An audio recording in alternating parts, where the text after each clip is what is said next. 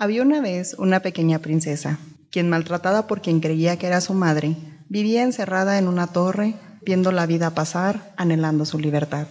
Un día un príncipe le pidió lanzar su larga cabellera para rescatarla. Al hacerlo, subió a la torre, la tomó en sus brazos y la besó. La rescató, se casaron y vivieron felices para siempre. Mi nombre es Fabiola. Suheila. Y esto es Dilo sin miedo. Chan, chan, chan, chan. Oye, Fabi, qué buena, qué buena historia. Me recordó a, a ciertas películas. A mi vida. No, hombre, bueno fuera que, que fuera mi vida y que yo hubiera encantado el, encontrado el príncipe azul. Deja tú, bueno, fuera que el cabello me creciera hasta abajo de la torre y lo fuera tan fuerte y no se me cayera para que pudiera subir a alguien. Pero lamentablemente hablamos de historias de fantasía que luego no existen. El problema es que luego lo sí del nos cabello, vamos lo del amor. Ni, ni la una ni la otra. Bueno, el amor existe, pero creo que luego sí tenemos como una concepción algo errónea a veces del, del sí lo que es el amor, ¿no? Sí, definitivamente. ¿Sabes qué? Creo que empieza precisamente con este tipo de cuentos. Ponte a pensar desde que eres pequeña cuáles son los tipos de cuentos que escuchas, porque por ahí en uno de nuestros programas pasados, cuando estábamos hablando acerca de relaciones tóxicas, pues estábamos hablando de cuál era la percepción que tenían las niñas, esta percepción del rescate, de, ser salvadas, de, de que un día alguien iba a llegar. Es bien curioso cuando, bueno, no sé si le pasa a la mayoría de nuestra audiencia, eh, si no le pasa, pues por ahí pueden comentarnos que Fabiola está loca y ha sido criada malamente por las monjas. Al parecer mi crianza por monjas ha sido muy mala. Y cómo ha influido en, Sí, en tu sí, sí. vida. Pero bueno, a- al menos desde mi perspectiva, este, si quieren compartirnos la suya, al menos desde mi perspectiva, pues empieza como que en este sentido de que, no sé, naces, creces, estudias y no sé si te ha pasado o si te pasó, o sea, debes de casarte. Es Después como- de terminar la carrera, o sea, lo que sigue es la boda. La boda, los hijos y ahora ver la vida de los hijos.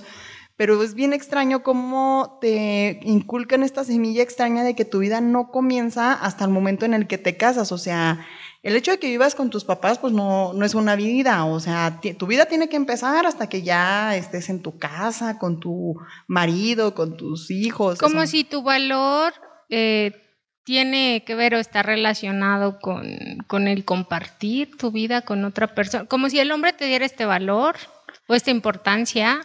Te lo digo que fíjate, te lo digo que fíjate que nada más. no te creas, que es una perspectiva que he visto mucho como en niñas. O sea, pero como niñas de mi edad, que más o menos, obviamente, si escuchan mi dulce y delicada voz, yo sé que aparento unos 15, Claro, por 21, supuesto. más Sí. o menos. ¿Por qué controles de estar viendo? no, no te creas, o sea, como de ahí de por los niños de los 90, ¿no? O sea, Sí, todos- es, es lo que te iba a decir, que porque creo que ahorita ya, 92, ya va cambiando muchísimo. Es que fíjate que es bien extraño, porque entonces las nenas de los, del 89, de los 90, de hecho, pues atrás, o sea, ¿cuántas mujeres no llegabas a escuchar con el diálogo de cuando se case conmigo va a cambiar, este, me pega porque me quiere, y, y digo, no son burlas ni parodias, o sea, yo lo llegué a escuchar dentro de los trabajos de colonias que hacíamos. Sí, que es algo muy común, o sea, porque tiene que ver precisamente con, con este tema de que creo que sí nos han enseñado mal o hemos aprendido mal eh, en, el, en el tema de, del amor, ¿no? De las relaciones y que esto pues ha generado pues muchas muchas relaciones de abuso precisamente por estas creencias que van surgiendo a raíz de pues lo que vemos, ¿no? Entonces, ahorita empezaste con una historia y si te fijas, o sea, pensando como en estos cuentos de, de Disney, pues son como las mismas historias. Que en realidad son de ¿no? los hermanos Grimm que los trajeron con Disney, o sea, Y porque que luego luego los reales están bien bien tétricos, ¿no? distorsionando, Sí, pero los que reales luego- están bien tétricos. Y bien estas, eh, pero estas historias que luego sí nos conmueven mucho, nos emocionan como Pues, mujeres y es como, ay, súper bonita y Ponte a el príncipe. o sea, ¿tú creciste que en la primaria viendo Disney? O sea, bueno, yo en la primaria vi Disney y luego, de hecho, conmigo se burlan porque yo me sé todos los diálogos de Disney. O sea, no hay un diálogo de Disney que yo no me sepa. Sí, porque veías todas las películas Sí, entonces- y querías ser una princesa, ¿no? Pero luego ponte a pensar en la historia, porque fíjate que, ve, a Rapunzel la rescatan de la torre y viven felices para siempre. La rescatan. Todas. Ok, va. A la sirenita, este, La sirenita es la que a mí me sorprende. Lo que es, sirenita y Jasmine a mí me sorprenden un chorro. O sea, tenían todo todo lo tenían al alcance de sus manos. Oye, porque mínimo la Rapunzel dices, pues está encerrada en la torre, ¿no? Pues sí quería salir y quería su libertad. la bruja la maltrataba, la bruja le decía inútil, que no podía con nada, que, que pero, para qué salía. Pero Jasmine y... No, o sea, el sultán así como que, eh, ajá, el sultán así con Jasmine, oye, cásate, este, sí te tienes que casar porque son las leyes del pueblo, pero pues está bueno, o sea, cásate con el pretendiente que tú quieras, o sea, ni siquiera con el primer baboso que llegue, no. O sea, escógele el pretendiente que tú quieras al príncipe que tú quieras, mija, dígate, dese, dese. Y es, no, quiero ser libre, quiero ir a, a, explorar a grabar, ¿no? Ariel igual, o sea, Ariel era... Y que es por este tema que luego se justifican esos comportamientos por amor, ¿no? Porque luego si ves el caso de Ariel, que está un tanto curioso, porque como o sea, cambia ella como su esencia, lo que ella era por poder obtener como el, la atención o el amor del príncipe, ¿no? Pues se vende completamente. O sea, ella era, era sirena. Y, y, luego fíjate que en este punto es, a mí me llama mucho la atención algo respecto al amor romántico luego o al amor. Porque hay dos memorias súper interesantes en el tema. El primero es como que todas las nenas estas que crecen con esta teoría de los, no sé qué te gusta, 89, 90, por ahí, 82. Esa es una. Y luego después, o sea, ya cuando eh, la tasa de divorcios aumenta porque aumenta garrafalmente por ahí de los 98, de los 99, que es precisamente todas estas nenas que crecen con Disney y nenes también, o sea, hay que hablar, ¿no? Todos, todos crecimos con esta idea errónea del amor.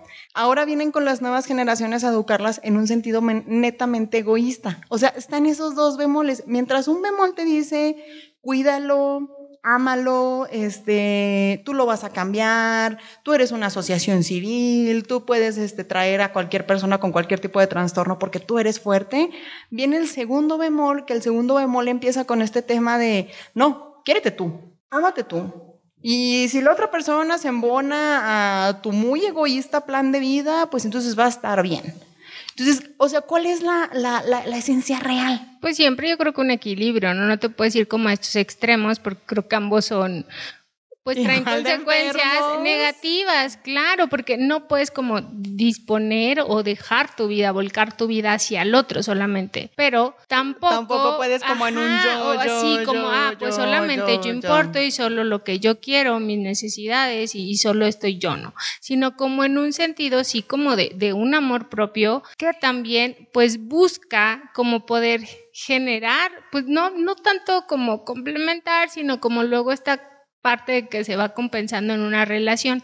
Y en base a eso, pues creo que puedes construir relaciones pues mejores, ¿no? Más, más saludables, porque luego sí creo que sí nos ha dañado mucho también esta idealización de la figura del príncipe azul, ¿no? Para las mujeres. Es que fíjate que luego, ¿cuál es tu película favorita de Disney? Fíjate que es Mulan porque sí, me, encanta Mulan, la muchísimas veces porque entonces ya era como una mujer que se hace cargo de sí misma y hasta que salva y... Sí, que no, de hecho, o sea, sus ideales pelea y agarrida y jamás fue como el tema de, de, esperar como al príncipe. Su ideología siempre fue como la familia, o sea, la familia es primero. Porque las demás creo que sí tenían como un papel como menos activo, pues era más como en, en espera. Sí, en espera a ver cuándo me van a salvar y casi todo se centraba mucho en en el lado del villano. De hecho, si te pones a pensar, Disney viejo se centraba mucho en el lado del villano, no tanto en los protagonistas, es decir, pues el villano cómo te hacía la vida imposible y por qué por esa vida imposible tú tenías que salir a salvarte y a casarte. Pero fíjate que, por ejemplo, de Mulan hay algo muy interesante yo creo que aquí eh, podemos platicar. Para empezar, una disculpa para todos los chicos, audiencia, varones que nos están escuchando. No podemos hablar mucho desde la perspectiva varonil porque, pues, la neta, no, no, la conocemos, la desconocemos un poco, pero no, pero creo que sí se da mucho. sí, no, el que guste hablar y demás, aquí está. Pero creo que sí se da mucho como en el, sí en el tema, es como creo que sí algo más como de la, nosotros las mujeres, ¿no? Que vamos como generando estas, esas expectativas y que sí tiene que ver, bueno, lo veíamos como con los cuentos, también con las canciones, como el tipo de, de, letra que luego traen y que sí, muy románticas, muy bonitas, pero lo cuando pero las que es escuchan, sí está como súper extraño, como lo que dicen esta, la de Fey, no sé si te acuerdas. Tú mi complemento, mi media naranja, así como, o la de Chayanne, de lo dejaría todo porque nunca había escuchado a Fey, nunca había escuchado a Fey tan, tan, tan poética, con este lado tan orador de tú, mi complemento, mi, media, naranja se me fue la letra de la canción de la Fey. Que por cierto, acá bien gorda Fey hablando de eso. Pero va, va, va. Este, lo dejaría todo porque te quedaras. Esto es de Chayanne. No, el otro está escuchando la de Mía, este, de Benny Barra. Si buscaste otros besos, yo no te dejo por eso. Si te fue necesario, es algo muy tuyo, amor. Porque eres mía mía. O sea, se supone que la morra le pone los cuernos hasta que se hartó y el otro es como, no pues el baboso no me llega ni a los talones. O sea, cuando quieras, aquí estoy. Pero en un tono soberbio, no en un tono de, no sé, perdón extraño masoquista con amor. Sí, y que así de verdad, porque sabes que lo creo que sí tenemos esta tendencia como a creer eh, en el amor sufrido. Ay, no empieza. ¿Cómo va? Tenemos una cita en el quirófano, vendrá el doctor, me aplicará cirugía. Ajá, sí.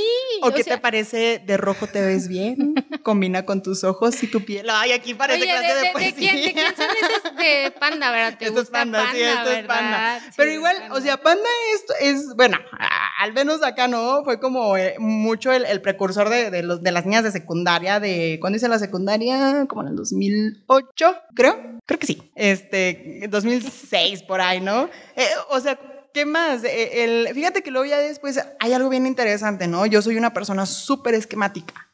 Entonces, me encanta porque vas creciendo con los esquemas y obviamente lo que vas viendo en la cultura es lo que te va creando, ¿no? Este asunto de naces, creces, estudias y después de estudiar hay que casarse.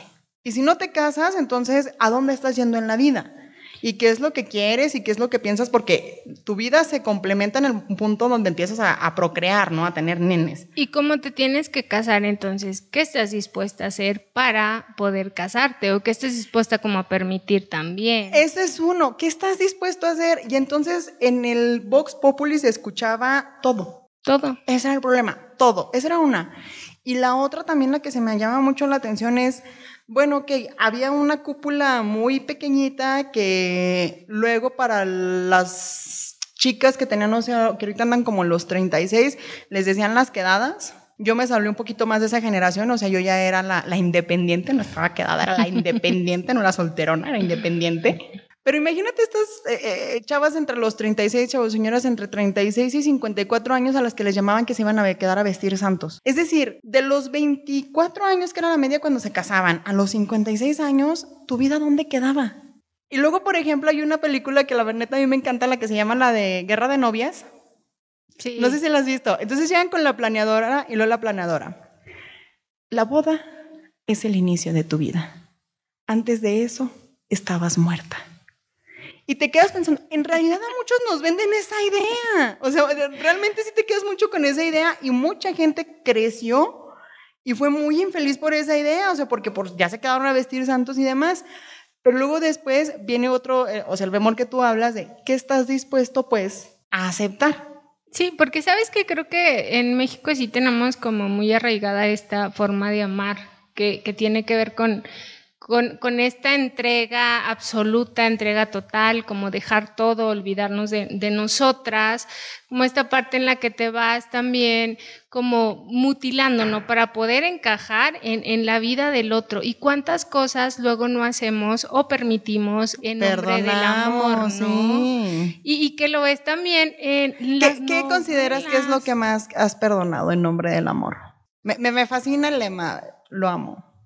Ándale, y es que como lo amo, entonces ah, pues, le, le, permito. Le permito y aquí estoy. Y, que luego generas también como esta codependencia en donde no te importa que el otro te ame, te importa que no te deje, porque entonces si te deja, ¿qué haces? ¿En dónde quedas tú? Quedas como, como en el limbo, ¿no? Y entonces, ¿quién eres? Porque, porque era todo lo que decías ahorita, ¿no? Que a veces pues ya como en un sentido de pareja, de matrimonio, pareciera que tu valía está, está en eso. Oye, luego fíjate que estaba escuchando como a estas chicas ahora nuevas, ¿no? Que vienen con toda la revolución de quiérete, ámate tú primero y todo el mundo vale quiote antes que tú. Que habla, yo no entiendo, o sea, eh, decía ella, ¿no? Yo no entiendo por qué las relaciones de pareja deben de valer la pena. O sea, las relaciones de pareja deberían de valer el amor, deberían de valer este, la alegría, deberían de valer pues todo lo bueno, ¿no? Porque, ¿Por qué una relación debe de valer cosas malas? O sea, ¿por qué? ¿Por qué? O sea, ¿por qué debes de estar dispuesta a quedarte o a estar o a sufrir o a dejar por otra persona? O sea, ¿cuál es el afán? Y ahora, la, que viene muy interesante acá es la, la, meramente es, em, esquematizada. O sea, el amor, hay tres tipos de excepciones del amor bueno, como de los más comunes. El amor ágape, que es este amor hacia un ser supremo. El amor filial, que es amor como que a padres, a hermanos, amigos. Y el amor eros, que es un amor pues más este erótico, que es como que el que sientes hacia una pareja. Pero luego, ¿quién te define realmente qué cosa es o qué cosa no es el amor? ¿O cómo lo aprendes? ¿Quién te lo enseña? Ándale, y que sabes que luego sería bueno también como hablar, o sea, un tema como en exclusivo de, del amor, del enamoramiento, porque creo que si, te digo, tenemos como mal esta concepción, entonces desde que tenemos una concepción errónea, pues obviamente, pues luego tenemos esta tendencia a relacionarnos pues de forma inadecuada. Pero lo que dices, ¿cómo lo aprendemos? Creo que nuestro primer modelo pudiera ser nuestros papás, ¿no? Porque es como esa primera relación que, que, que, ves, que observas, claro. Ya luego, pues, no sé, ya con personas como más, más cercanas. Pero lo eh, que pasa con los nenes de padres divorciados o de padres o madres solteras. Porque entonces donde más surge como este modelo, creo que sí es de, de la televisión principalmente, ¿no? Como los programas, las películas, las películas. ah, películas de los noventas totalmente ridículas. Que ahorita las ves ridículas, por ejemplo, novela, el otro día estaba viendo una novela, la puso mi hermana, era del 2006, híjole, pero cada drama que hacían de verdad, súper intenso. Como estas mujeres, se llamaba Acorralada. No, se me hizo tan absurda. No, esa, no, me la sé, esa no me la recete. Creo que igual en ese momento la veías y se te hacía como, ah, pues normal y como muy romántica y bonita, ¿no? Pero ahorita que la ves, dices, no, como todo lo que permitió la protagonista, todo lo que el protagonista, que era el chavo bueno, todo lo que le hacía. Y entonces ella todo lo que le justificaba. Y siempre como tenemos esta, la mala, que entonces quiere forzosamente que el otro la ame, o sea, y que se va a quedar conmigo, no importa cómo, si tengo que inventar un embarazo, eh, si tengo que Oye, mentir, pero todo el mundo piensa, uno, que es como típico de la televisión mexicana crear ese tipo de dramas cuando realmente no, o sea, yo soy como súper fan de las películas de los años noventas, y casi en todas las culturas es el mismo manejo este, de situaciones de... Del vato puede ser lo más vil, patán, mediocre que quieras, pero ellas siempre son como en el, es que es el amor de mi vida. Y es que fíjate que a mí lo que más me sorprende es eso, o sea, ¿por qué una persona tiene que ser el amor de tu vida? Y entonces, en este entendido místico, macabro, mágico del universo, una sola persona está destinada a ti. Pero si esa sola persona, fíjate, e, es como, como si naciera una persona que está destinada a su gela, ¿no? Entonces, y, su gela está destinada a esta persona, porque de esto te habla el amor romántico. Tienes al amor de tu vida. El hilo rojo, ¿no? El hilo rojo, ándale, ponte, a pensar el hilo rojo. Pero ¿qué te pones a pensar, por ejemplo, si la otro lado, el otro, la otra persona sufrió abuso, sufrió maltrato, sufrió este, etcétera, etcétera? o a lo mejor por azares del destino eh, cambió hacia, no sé, a la transexualidad, cambió a la homosexualidad. No, es que de verdad, o sea, son como, como este tipo de tendencias de, de qué onda, ¿sabes? O, o, a lo mejor un accidente, eh, está en coma, está en estado vegetativo, a lo mejor este, fue criado por no sé, las sectas de Rasenhut en Batman y se vuelve súper malévolo y macabro y, le encanta todo este rollo de la misoginia y maten, o, ¿sabes? O, en esta tendencia de los neonazis. Y entonces, como, como es tu hilo rojo, no te puedes ir, ¿no? No, porque te es el amor de tu vida. y entonces tú tienes la idea que nos vendieron todos estos Y es esta historia, sí, que tienes que estar entonces como siempre disponible, dispuesta a esperar, a hacer renuncias, siempre complacer e intentar también como retener al otro, no importa lo que lo que tengas qué hacer, ¿no? Para, para conseguirlo. Y tiene que ver mucho también como con estos, con estos mitos sobre el amor, ¿no? Lo que comentas, como esta creencia de, de la media naranja. Y entonces, como es ella, ¿dónde está? O es él, entonces, si no es él, no va a ser nadie. Porque esta creencia fue la que llevó a este tipo de amor romántico en el punto donde tengo que soportar y tengo que aguantar y me tengo que mantener y me tengo que quedar aquí. Oye, porque otra, como el tema de, los celos, ¿no? También como un signo de amor, que luego pues tendemos a justificar comportamientos egoístas, injustos, como este tema de la represión, de la violencia por tema de celos, pero entonces, pues luego los celos pues sí los vemos como algo eh, bueno, hasta necesario una relación, porque entonces si no me cela, pues, es pues que no, le importo, no, me quiere. No me busca, o sea, no está, no, no teme perderme, porque fíjate, luego también eso a mí me sorprende mucho como de este asunto del amor vainilla, que en el amor vainilla eh, la situación no es que tú y yo hemos decidido, o sea, por decisión personal, valga la redundancia, estar juntos. O sea, tú y yo lo hemos, ni siquiera lo decidimos. Tú y yo una fuerza mágica, cósmica, mística, ha decidido que tú y yo estamos juntos porque tú eres mi otra media mitad. Y entonces, si yo no te celo, si yo no dudo, si yo no estoy como que en este punto de eh, me va a dejar, me va a dejar, me va a dejar y se va a ir y va a conseguir a alguien más, entonces pues ya estamos mal porque pues se supone que ella es la única, entonces, o, el único, entonces tú, tú tendrías que estar detrás de él todo el tiempo, tú tendrías que estar buscando, cuando, ¿por qué no mejor pensar en este tipo de, de cosas, ¿no? O sea, donde la otra persona también decide por voluntad propia estar contigo, o sea, por voluntad propia pelear contra sus demonios y pelear contra, o sea, no contra tus demonios, porque no le compete, pero al menos mantenerse en la lucha a tu lado, ¿no? A, lo que vas a hacer. Oye, porque otro es, eh, bueno, y tiene que ver tan como con lo que dices, esta parte de que el amor todo lo puede. ¿Tú crees que el amor todo lo puede? Eso decía San Pablo y todo lo perdona y todo lo ama y no. No, no, no, no, no, no, no, no. Eh, es que volvemos a lo mismo. Porque todo lo puede es no prestarse a casuística. O sea, todo lo puedes, todo lo puede, o sea, sin medias tintas. Y, no, la verdad es que no, no, creo, ¿sabes? No, no creo que el amor todo lo pueda. A lo mejor el amor filial todo lo podrá. Porque, bueno, yo creo que el amor por sí mismo no lo ah. puede todo, porque también creo que influyen luego factores internos, externos en las relaciones. Y una persona adicta a lo mejor puede decir, es que yo te amo no dudo que me ames, pero, o sea, luego sí, a lo mejor como este tema le impide asumir sus responsabilidades, ¿no? Es que sabes que tendría muchísimos, muchísimos bemoles, porque el amor desde una acepción meramente filosófica, pues el amor viene desde una parte de la caridad y de la misericordia. O sea, entonces la misericordia se habla de aquel ser perfecto y, supremo que perdona todas tus bajezas y tus vilezas porque Él encuentra la compasión de amarte, de quererte con, con todo eso. Pero fíjate, e, en esta acepción es un amor netamente ágape. O sea, no es, no es un amor de, humanos, ¿no? Es un amor como de un ente ya poderoso, eh, más grande. Entonces, e, en este sentido, el amor todo lo puede, pues sí, porque estamos hablando desde, desde la acepción de la misericordia. Pero ahora, en un amor filial o en un amor eros, el hablar del amor, hablas de un acto de caridad eh, y de caridad bien visto, o sea, de caridad del ojo de la misericordia. Entonces, el amor lo perdona, el amor acepta, porque el amor elige libremente estar ahí, ¿no? Con el libre albedrío lo, lo acepta.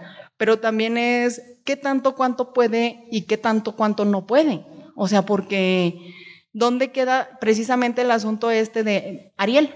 Porque entonces, si Ariel se quitó la cola y se volvió humana para, y se quitó la voz para poder estar con Eric, pues el amor todo lo podía.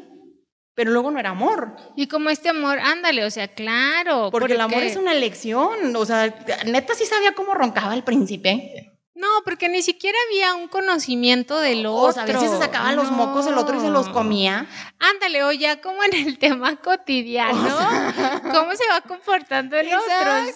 O, que anda por la casa en calzones y anda aventándose gases por todos lados y masca con la boca abierta, pero no está enamorada y pues que a lo mejor las piernas, ah, no las sí, la cola, Y como esta parte también, o sea, que estés dispuesta como a asumir también los costos, ¿no? Y hacerte responsable también, bueno, en tu tema de, de las elecciones que, que, vas haciendo. Digo, y en este sentido también de la aceptación, que quizás pues no te tiene que gustar todo de mí para, para, que, para que ames lo que soy, ¿no? Pero sí como, como estas decisiones que tienen que ser más conscientes. Pero todo empieza desde un conocimiento propio, y no un conocimiento propio del lado del ojo egoísta, sino un conocimiento propio de que sepas cómo una persona se puede amoldar a tu vida y cómo tú te puedes amoldar a la vida de otra persona. O sea, qué tanto se pueden aportar los dos.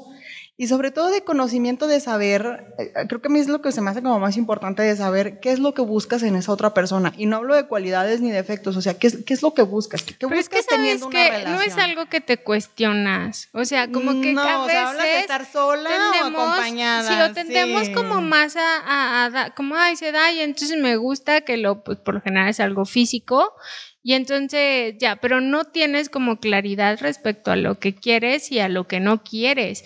Me está acordando de, de, una frase que habla de que las mujeres dan sexo para obtener amor y los hombres dan amor para obtener sexo. ¿Qué piensas de esa frase? ¿Crees que, que es una realidad o no? Fíjate que sí, no lo creo que sea netamente como de hombres hacia mujeres y de mujeres hacia hombres, porque como conozco hombres muy castos, puros y santos, este, o que también están como en esta creencia del romanticismo, también conozco mujeres que son, o sea, la bastante muy pervertidas, o sea... Que no se puede generalizar, Ajá. pero creo que pero la sí, tendencia no, no, sí, tiene, sí va más tiene, para las mujeres, ¿no? Creo que las mujeres sí desarrollamos pero como ¿sabes más qué? Es estos que porque comportamientos. Con las mujeres porque te venden mucho la idea de de todas las llaves, una llave que abre todas las puertas es una llave maestra, pero una puerta que se abre con todas las llaves es una puerta inservible. Entonces vas creciendo y vas creciendo con esta idea y por eso, o sea, al último las mujeres tienden a tener como que esta más reserva de, del, frente a la vida sexual de pareja, porque entonces es como si yo me entrego sexualmente, pues entonces ya soy una prostituta, ya no me dignifico, o sea, ya estoy ahora sí con el tema de, de la hipersexualización. No, del hipersexualismo. Sí. No, del hipersexualismo. Ah, ah, sí, okay. no, hipersexualización, porque quedamos sí. que el hipersexualismo es ya la tendencia del aumento del líbido por, sí, sí, de la hipersexualización. Entonces, creo que también es esto, o sea, la cultura te ha enseñado que como mujer, o sea, no, tiene que ser uno y, y tiene que, por ejemplo, a mí me toca mucho con las chicas con las que trabajo, oye, ¿tu novio ha entrado a tu casa? No, porque mis papás dicen que solamente puedo presentar al chavo con el que me voy a casar. Es... Pero luego las mujeres sí entran en la casa de los hombres y hay como más permisividad en Porque con el hombre a... no es tanto el asunto Sí, no este es como de, tan grave, ajá, no de se que seas prostituto, es como, ah, bueno, ¿no? pues ándale, tú conoces y anda y, Porque, porque en tema también de agresión, de maltrato, pues sí son más los hombres que, que abusan de las mujeres que mujeres que abusan de los hombres. O sea, sí, sí, sí es más, pues es como más común, pero que sí tiene que ver pues también con, pues con todo esto que estamos comentando, ¿no? Pues fíjate que antes de seguir haciendo como el drama más grande acerca de cómo las mujeres nosotras sufrimos pobrecitas porque la cultura nos ha arrastrado a este triste pobre sufrimiento, yo invito a todas las personas que por ahí nos están siguiendo en las redes sociales, en Facebook y en YouTube, a que nos sigan y a que nos digan qué, qué opinan. O sea, sobre todo, eh, nenes, los quiero escuchar. ¿Cómo es el amor romántico para los hombres? Y ¿por qué no? O sea, quien guste venir aquí con nosotros al podcast, este, a grabar, pues háblenos por ahí, coméntenos, díganos, o ya saben que la neta yo quiero desmentir toda su sarta de tiradas al suelo, porque por ahí pues nos faltó como, como decir acerca de, más películas, ¿no? Donde nosotros obviamente siempre vamos a sufrir. Y pues claro que sí, vamos a mandarle saludos, por ejemplo, a, a nuevos seguidores que tenemos ahí en el, en el YouTube. Tenemos por ahí a Saúl Sarmiento, a, a Penélope Huerta. Eh, a María de López, Lizeth Gurrola, Melanie Martínez, Sandra Villa, May Contreras, nos estuvieron siguiendo esta semana por Facebook. Pues por ejemplo, Alexis Aragón creo que empezó a hacer como mucho, mucho ruido, lo empezó a decir como más sin miedo, al menos en los likes en las publicaciones. Jesús Alejandro, Andrómeda Agoraip y Erika de los Ríos. También por ahí, este, ah, mi querida amiga enfermera, Carolina eh, Morales, este, Carolina Cárdenas Moreno, también mi, querida amiga enfermera, este, y Cintia, Cintia Yoko Valdés. Neta, si alguien tiene una opinión diferente a todas las hartas de babosadas que alegamos porque nadie nos pone un bozal, son bienvenidos a, a decirnos qué opinan. Y bueno, este, esto fue todo por hoy. La verdad es que intentamos ver con una perspectiva acerca del amor vainilla dentro del, del ojo femenino criado por monjas. ¿Y tú, Sujela, por quién fuiste criada? Fíjate que estuve en la primaria, colegio de monjas también. Changos. Pero... Ok, si alguien quiere opinar algo diferente, por favor, venga y díganos. Y esto fue todo. Hasta la próxima.